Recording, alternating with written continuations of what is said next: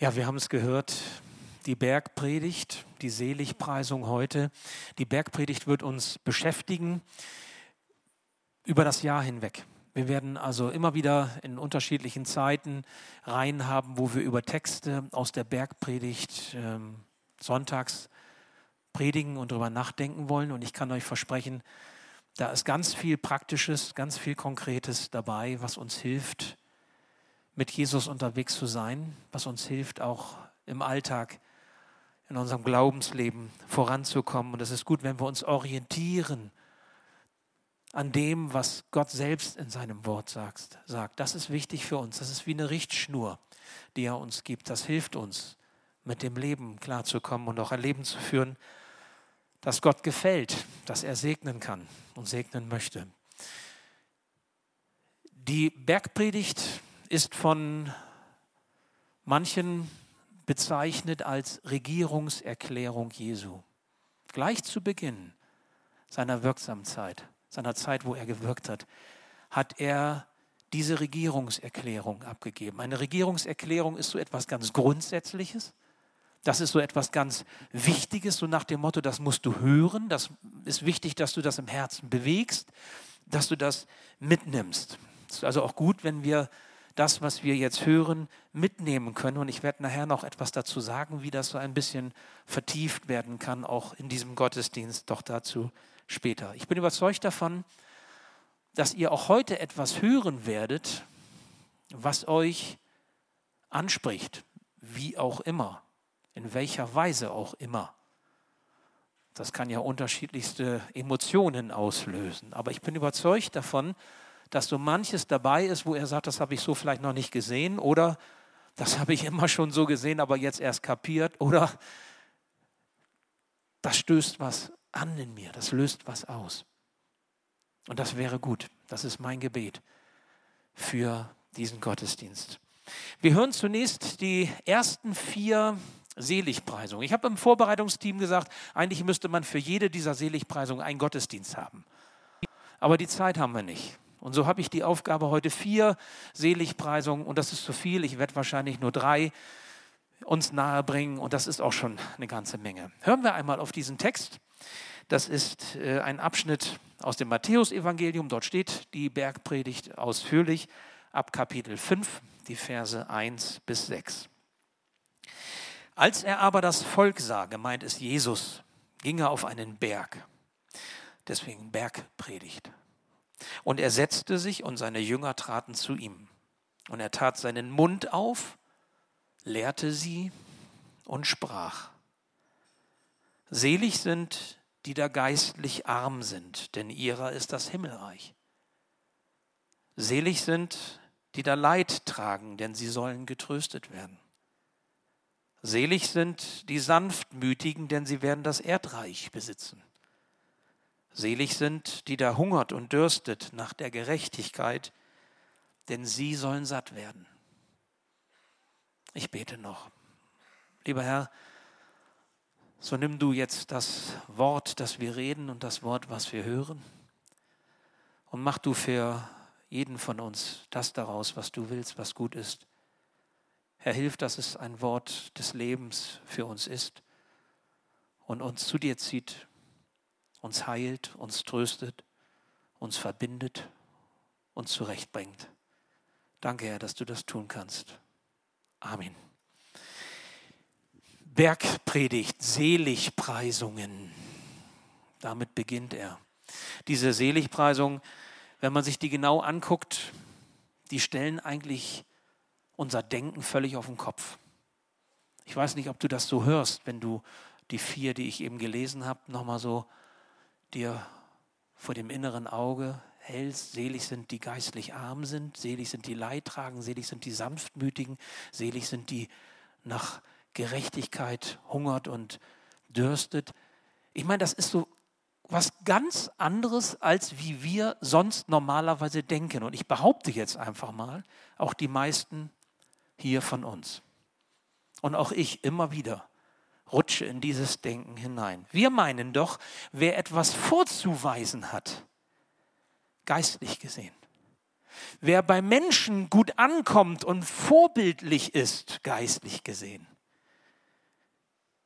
wer erfolgreich ist und die Dinge gelingen, geistlich gesehen, der ist glücklich zu nennen. Auf den gucken die Leute und sagen, oh, das ist ein Christ. Stark, Vorbild, Einfluss auf andere, guck dir den an, da kannst du was von lernen. Wer möglichst bewahrt bleibt vor schlimmen Leiterfahrungen, wen das Schicksal nicht so stark trifft und der nicht so gerüttelt und geschüttelt und gebeutelt ist, der hat Glück. Oder? So denken wir. Wer ein gesundes Durchsetzungsvermögen hat, sich behaupten kann in der Gemeinde, als Christ, am Arbeitsplatz, in der Schule, in der Familie. Wer nicht zu dünnhäutig ist, nicht zu sensibel ist, nicht zu weich ist, der kann seinen Weg mit Gott gehen und der macht was her. Wer sich auf den praktisch gelebten Glauben beschränkt, wer anpackt, wer diszipliniert lebt, wer konsequent handelt, den wird Gott belohnen. Der wird gesegnet sein. Oder? Wisst ihr, das sind Funktionen, wie wir doch normalerweise denken. Und Jesus zeigt hier einen ganz anderen Weg auf. Und er sagt das nicht mal eben so nebenbei, sondern er sagt in der Regierungserklärung seine allerersten Worte achtmal, glückselig zu nennen sind die, die so eingestellt sind, die so funktionieren und nicht so, wie es sonst geht. Das finde ich schon ziemlich hart, ziemlich deutlich. Der englische Philosoph Gilbert Keith Chesterton sagte über die Bergpredigt, liest man die Bergpredigt zum ersten Mal, dann hat man den Eindruck, dass alles auf den Kopf gestellt wird. Beim zweiten Mal entdeckt man, dass alles genau richtig gestellt wird. Zuerst denkt man, ein derartiges Leben sei unmöglich, um dann festzustellen, dass nichts anderes möglich ist. Die Seligpreisungen sind so etwas wie Eingangsvoraussetzungen, die Jesus um uns gibt, damit wir Anteil an seinem Reich haben. Eingangsvoraussetzungen, das ist so ein bisschen so wie eine Eintrittskarte. Also das ist eine Haltung, eine Einstellung, die eine große Verheißung hat. Also wenn du, wenn du so innerlich eingestellt bist und dich danach richtest, dann wirst du satt werden, dann wirst du das Himmelreich erben, dann wirst du Anteil haben an Gottes Segnungen, dann wirst du getröstet sein, dann gehörst du dazu. Also sie sind Eingangsvoraussetzungen und sie sind zugleich aber auch eine Zusage an uns. Gott möchte uns befähigen dazu. Für mich gehört es zu einem der herausforderndsten Versen der Bibel, dass gerade in der Bergpredigt Matthäus 5, 22 Jesus sagt, ihr sollt vollkommen sein, wie Gott im Himmel vollkommen ist. Und da muss man sagen, hallo, das bin ich nicht. Das werde ich auch nie. Da brauche ich noch nicht mal andere Menschen zu, um das zu erkennen. Das habe ich auch mittlerweile selber verstanden. Das gelingt mir nicht. Aber wisst ihr, dieser Anspruch Gottes, diese Voraussetzungen, die er an uns anlegt, die sind hundertprozentig. Nicht 80, 90, 70, 75, hundertprozentig. Und er sagt, so sollst du sein, mit dieser Haltung sollst du leben, mit dieser Einstellung. Und ich will dir die Kraft dazu geben. Dazu später mehr. Also, wir haben im Leben als Christ in der Nachfolge immer mit dem Zuspruch Gottes zu tun. Darüber freuen wir uns die Verheißungen, die Segnungen, die Gebetserhörungen, die Wunder vielleicht. Das sind so die Rosinen, die wir gerne mitnehmen. Aber wir haben auch den Teig, manchmal drögen Teig. Wir haben auch den Anspruch Gottes, Zuspruch und Anspruch.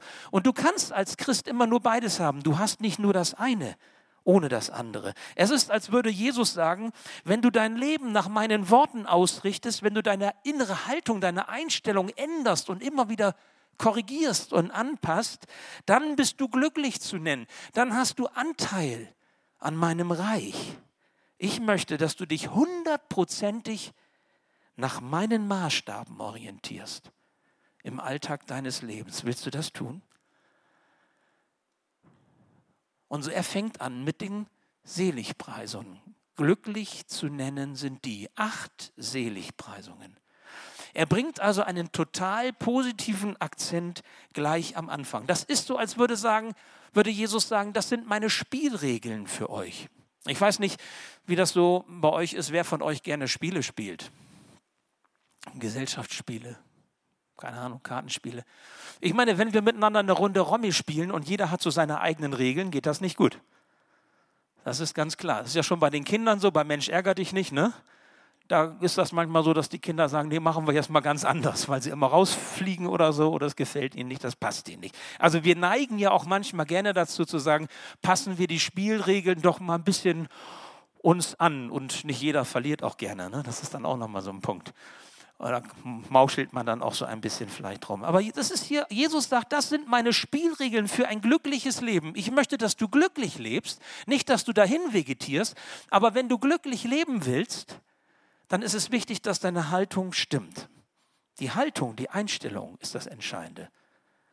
Und deswegen fängt Jesus nicht mit dem Gesetz an. Er sagt nicht, wenn du Christ bist, musst du, sondern er sagt, glücklich bist du, wenn. Selig bist du, wenn. Jesu Spielregeln für unser Leben sind mehr als irgendein Appell, mehr als eine gesetzliche Forderung. Und es wird deutlich, die Nachfolge Jesu kostet auch etwas. Du kannst das, was Gott dir schenkt, nicht mal einfach so beim Spaziergang nebenbei mitnehmen. So das Heil Gottes to go. Coffee to go. Es kostet etwas.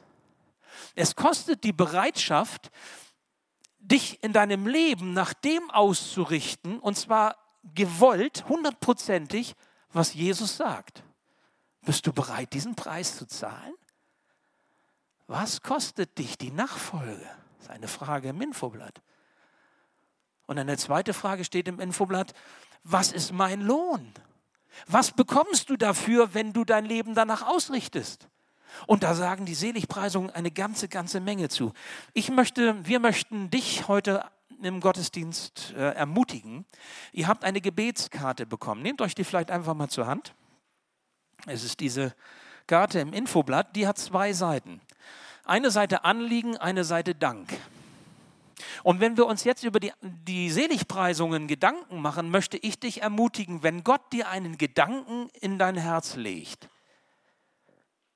ein Wunsch, ein Gebet, ein Dankesanliegen oder auch eben eine Bitte, die dir unter den Nägeln brennt und du dich angesprochen fühlst von dem, was Gott dir sagt in dein Herz, dann schreibe das doch hier auf diese Gebetskarte. Entweder bei Dank oder bei Anliegen. Dann ist das schon ein bisschen sortiert. Wir werden im Gottesdienst diese Anliegen auf Folie nachher bringen und werden im Gottesdienst für dein, für eure Anliegen beten. Und darum ist es wichtig, diese Karte zur Hand zu nehmen. Ihr habt Stifte, normalerweise seht ihr die da. Wenn nicht, habt ihr vielleicht einen eigenen oder leiht einander einen Stift und schreibt es mit auf. Die erste Seligpreisung. Selig sind, die da geistlich arm sind, denn ihrer ist das Himmelreich. Oder glückselig zu preisen sind die Armen im Geist. Das ist ein, ein Knaller schon gleich am Anfang, finde ich. Weil was heißt das eigentlich?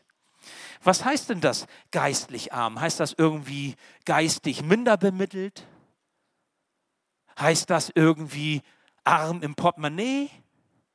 Was heißt eigentlich hier, selig sind die Armen, sie geistlich Armen? Das wurde ja schon ganz unterschiedlich ausgelegt.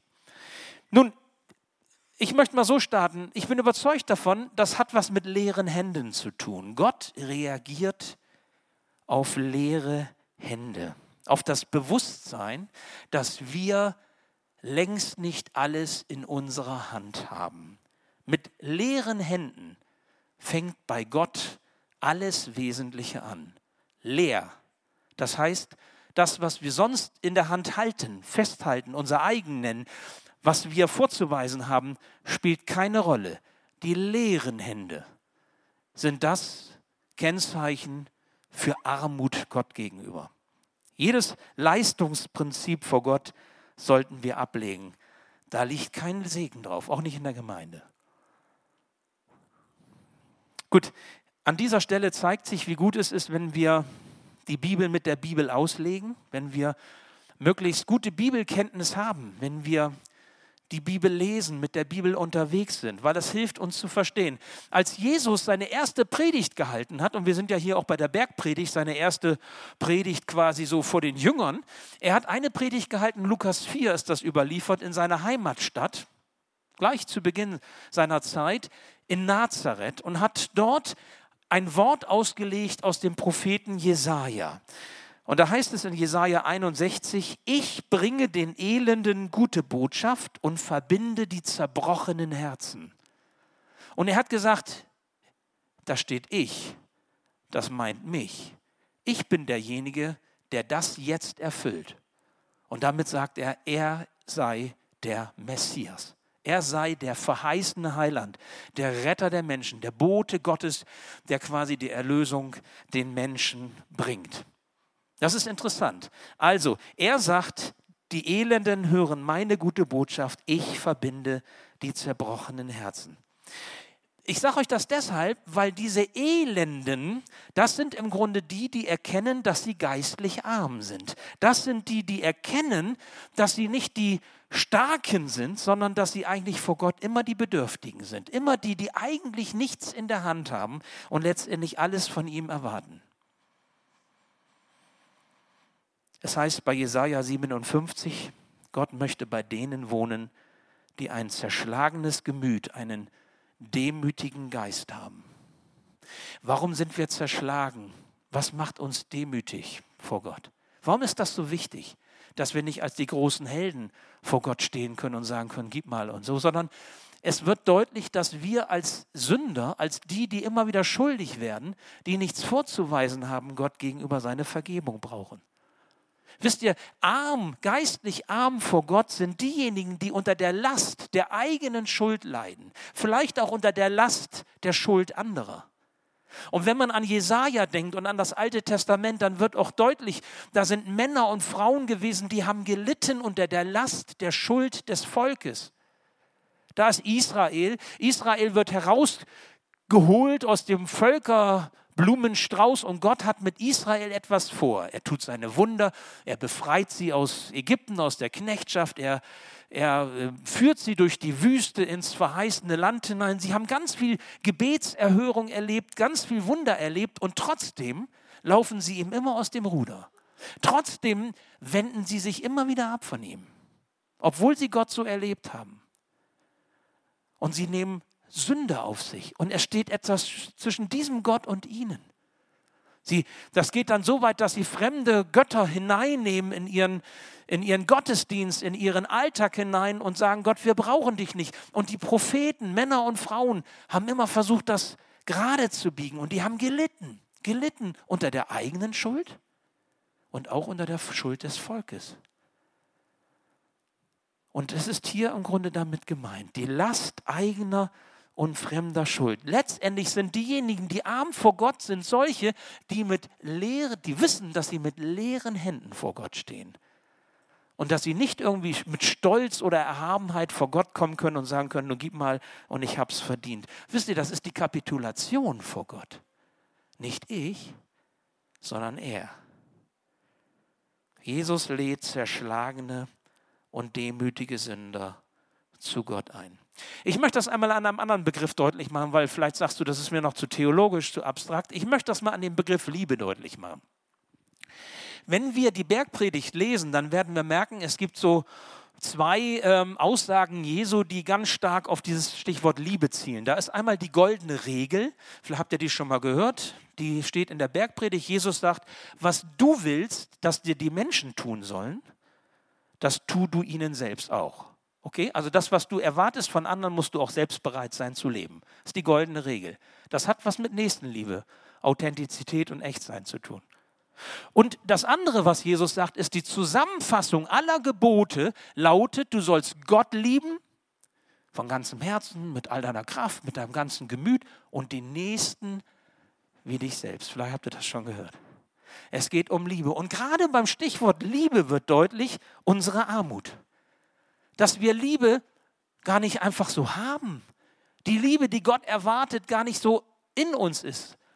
Und das merken wir oft genug auch in unseren Beziehungen, in unseren Ehen, in unseren Familien, in, unseren, in unserem Lebensalltag.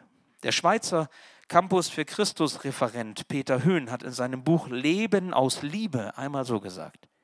Liebe erweisen und Liebe empfangen können ist ein Geschenk. Liebe ist etwas, was Gott immer allen Beteiligten schenken will. Wir können erst dann wahrhaft auf Augenhöhe lieben, wenn wir erkennen, dass wir leere Hände haben, dass wir allesamt, ob wir in der Rolle des Gebenden oder des Nehmenden sind, auf Gott angewiesen sind und von ihm Empfangene sind. Jesus konfrontiert immer sowohl die Schwachen als auch die Starken mit ihrer Liebesarmut. Gegenüber der Liebe sind Schwache und Starke arm. Ich meine, er hat recht. Arm im Geist, das sind wir im Blick auf das, was wirklich im Leben zählt. Und jeder von uns hier ist ein Beschenkter ohne Verdienst. Aber wer sich beschenken lässt von Jesus und erkennt, ich bin arm, ich habe leere Hände und er lebt aus der Gnade und Vergebung Gottes, der bekommt etwas versprochen, etwas zugesprochen. Das ist jetzt der Zuspruch Gottes. Das eine ist der Anspruch und das ist der Zuspruch. Was ist der Zuspruch? Jesus sagt, du gehörst zum Reich Gottes dazu. Und das ist schon was.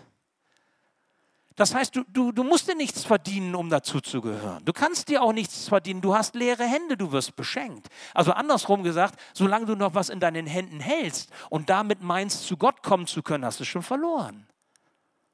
Du musst loslassen. Auch eingestehen, dass du es nicht kannst und nicht hast. Erst dann hast du die Eingangsvoraussetzung, um dazu gehören zu können. Gnade heißt 100 Prozent. Vergebung heißt nicht verdient. Das ist das, was Gott dir anbietet. Und er gibt dir den Heiligen Geist als so ein Pfand, als so ein, eine Anzahlung dafür, dass du erkennen kannst, du gehörst dazu. Der Heilige Geist führt dich immer wieder in die Vergebung, immer wieder in die Gnade Gottes hinein.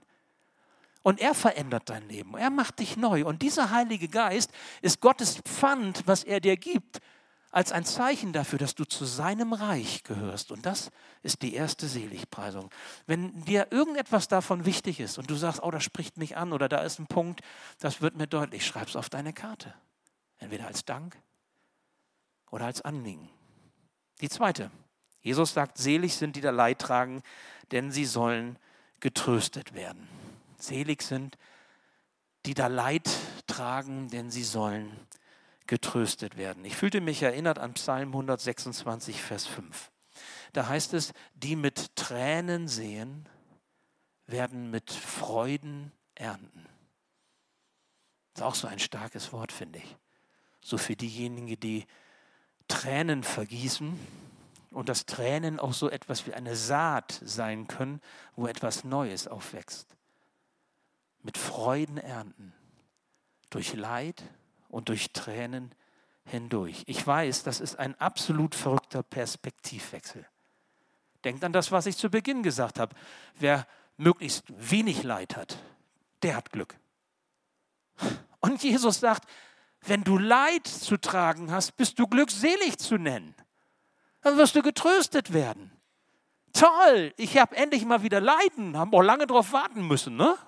Ging so lange gut, jetzt habe ich endlich mal wieder was, wo ich leiden darf. Super. Ja, höre ich nicht, bin ich nicht, so rede ich ja auch nicht. Wisst ihr, auch hier ist natürlich deutlich, dass nicht alles und jeder damit gemeint ist. Natürlich dürfen wir mit unseren Lasten zu Jesus kommen. Matthäus 11, kommt zu mir her, alle, die ihr mühselig und beladen seid, ich will euch erquicken. Das gilt. Aber Jesus sagt hier noch etwas anderes. Dieses Leidtragen ist ein ganz besonderes Leidtragen. Denn es hat etwas mit dem zu tun, was wir eben schon gehört haben. Er bezieht sich auf das Alte Testament. Er bezieht sich auf das, was in Jesaja schon angekündigt wurde im Blick auf den Messias. Denn wisst ihr, was eigentlich unser größtes Leiden ist? Nicht, wenn wir eine Krankheit haben. Die habe ich auch. wenn es irgendwo mal knirscht und knarscht zwischenmenschlich, da erzähle ich euch gleich noch was von. Das habe ich auch. Wenn es irgendwie Schwierigkeiten gibt, so im, im Leben, das Auto kaputt geht oder wir haben Marder bei uns jetzt im Haus, sowas Blödes. Marder sind so niedliche Tiere, aber ich will sie nicht im Haus haben, kann ich euch sagen. Wisst ihr, das ist alles, das ist eigentlich mal ernsthaft genommen, so hart das auch ist und so herausfordernd und vielleicht auch Geld kostet und, und so. Aber das, was wirklich Leiden ist, ist was anderes. Von Gott aus gesehen, von dem Schöpfer, von dem Erhalter, von dem Erlöser her. Das größte Leiden ist das Leiden unter unserer Verlorenheit. Dass wir verloren sind. Dass wir keine Möglichkeit haben, in die Nähe Gottes zu kommen, egal was wir auch anstellen. Die Traurigkeit darüber, dass wir eigentlich verloren sind von Gott und wir die Rettung brauchen und das Erkennen, wie verloren ich bin oder wie sündig ich eigentlich bin. Das ist das, was Leiden auslöst. Machen wir uns nochmal bewusst, der Gott, an den wir glauben, ist kein Gott, der über unsere Schuld hinwegguckt. Er hat auch nicht über die Schuld Israels hinweggeguckt. Es gab Gericht. Es gibt immer Strafe für Schuld. Gott sagt niemals, er lässt niemals fünfe gerade sein und sagt, ach, ist nicht so schlimm oder es gibt ja noch ein paar, die schlimmer treiben als du. Sondern jede Sünde wird bestraft. Es geht gar nicht anders, weil Gott heilig und gerecht ist. Wie willst du denn sagen, Gott soll gerecht sein, aber bei dir soll er fünf gerade sein lassen? Und bei dem anderen soll er irgendwie, den du nun gar nicht abkannst und so, ja? Äh, da wünschst du irgendwelchen, irgendwelchen. Nein, das ist, so geht das nicht. Gott ist heilig, Gott ist gerecht. Sünde wird bestraft. Es gibt keine Sündenvergebung, heißt es im Hebräerbrief, ohne Blutvergießen. Paulus sagt im Römerbrief, sie sind alle Sünder und ermangeln des Ruhmes, den sie bei Gott haben sollen. Da ist keiner, der ohne Sünde ist. Weißt du, und wenn du in den Spiegel guckst und du auf einmal nicht den stolzen Andreas siehst oder dein Gesicht, sondern du sagst, ich schaffe es nicht. Ich habe wieder, hab wieder versagt. Oder ich bin, ich will euch nicht klein machen, ich will euch jetzt nicht hier ein schlechtes Gewissen einreden. Ich möchte euch nur deutlich machen, was Jesus hiermit sagt. Selig sind die Leid tragen darüber, dass sie sich als verloren wahrnehmen, als, als sündige Menschen. Und was sie brauchen, ist der Trost Gottes. Auch da haben wir bei Jesaja, auf den Jesus sich bezieht, genau in Jesaja 41 dieses Tröstet, tröstet mein Volk. Gott spricht uns seine Begnadigung zu. Es gibt ja, wenn ich eben vom Heiligen Geist gesprochen habe, die klare Aussage im Neuen Testament, Johannes 14, dass der Heilige Geist unser Tröster ist. Der Anwalt, der uns vertritt, der uns hilft, auf dem Weg Jesu zu bleiben. Er führt uns immer wieder in die Gnade Gottes, in die Vergebung. Er hilft uns, dass wir unter das Kreuz gehen. Wisst ihr, wer der eigentliche Leidträger ist? Jesus ist der eigentliche Leidträger. Jesus hat dein und mein Leid auch eben aufgrund unserer Sünde und der Folgen der Sünde im Alltag auf sich genommen und hat unser Leid ans Kreuz getragen. Das Thema Leid tragen ist für Gott ein ganz Entscheidendes. Es ist Kennzeichen Gottes. Wenn ihr dann reinschaut in das Alte Testament, die Gottesknechtslieder, für wahr, er trug unsere Krankheit, er trug unser Leiden, er trug unsere Sünde, er nahm es auf sich, damit wir Frieden hätten. Leid tragen ist ein Kennzeichen Gottes. Und jetzt sage ich euch ein geistliches Geheimnis, so verrückt das klingt. Und dieses Kennzeichen des Leidtragens soll auch Kennzeichen in deinem und meinem Leben sein. Und nicht als etwas Negatives, oh, jetzt leide ich schon wieder, sondern wenn wir erkennen, wie schwach, wie unvollkommen, wie sündig, wie unfertig wir im Moment sind, dass wir über diese Traurigkeit und über dieses Leidtragen uns Gott zuwenden und sagen, umso wichtiger ist mir deine Gnade, deine Vergebung. Und wenn wir das tun, dann ist uns der Trost gewiss. Ich meine, wenn du irgendwann aufwachst und du trägst kein Leid mehr an diesem Leben, weißt du, wo du dann bist? Beim Herrn. Aber solange wir aufwachen und es ist immer noch diese Welt, in der wir leben, haben wir auch, ich sag mal, mit, mit diesem Leid zu tun.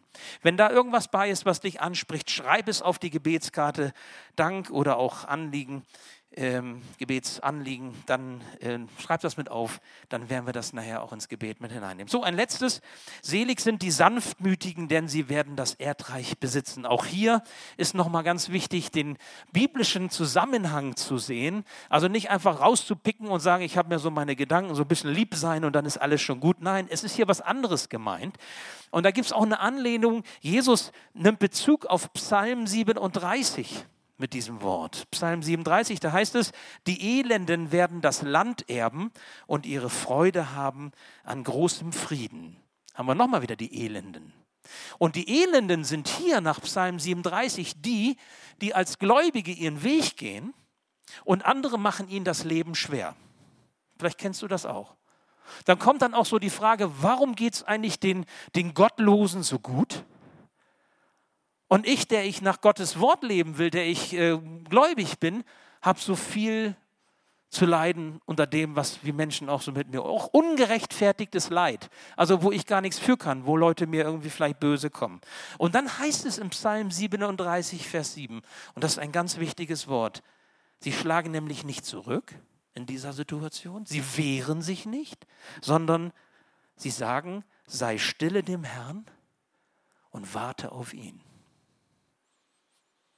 Sei stille dem Herrn und warte auf ihn. Ihr Lieben, das ist keine natürliche Reaktion. Das Zurückschlagen, das Wehren, das wäre natürlich. Ich möchte euch hineinnehmen in eine Krisensituation in meinem Leben, wo ich von Menschen ungerecht behandelt worden bin, wo ich mich verletzt gesehen habe, missverstanden wurde.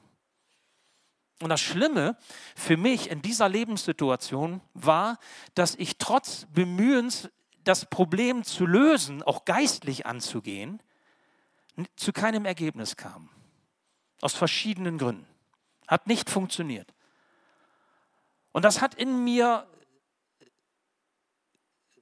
Ungutes ausgelöst. Da gab es den Stolz in meinem Herzen, der gekränkt war. Und ich habe gedacht, das ist nicht fair. Das ist nicht richtig. Das ist nicht gut.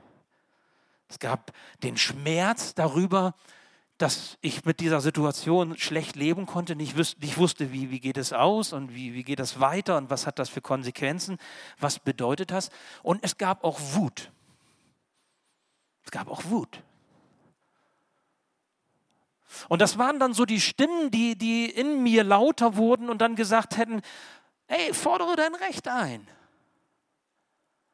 Pass auf, dass du jetzt nicht untergehst.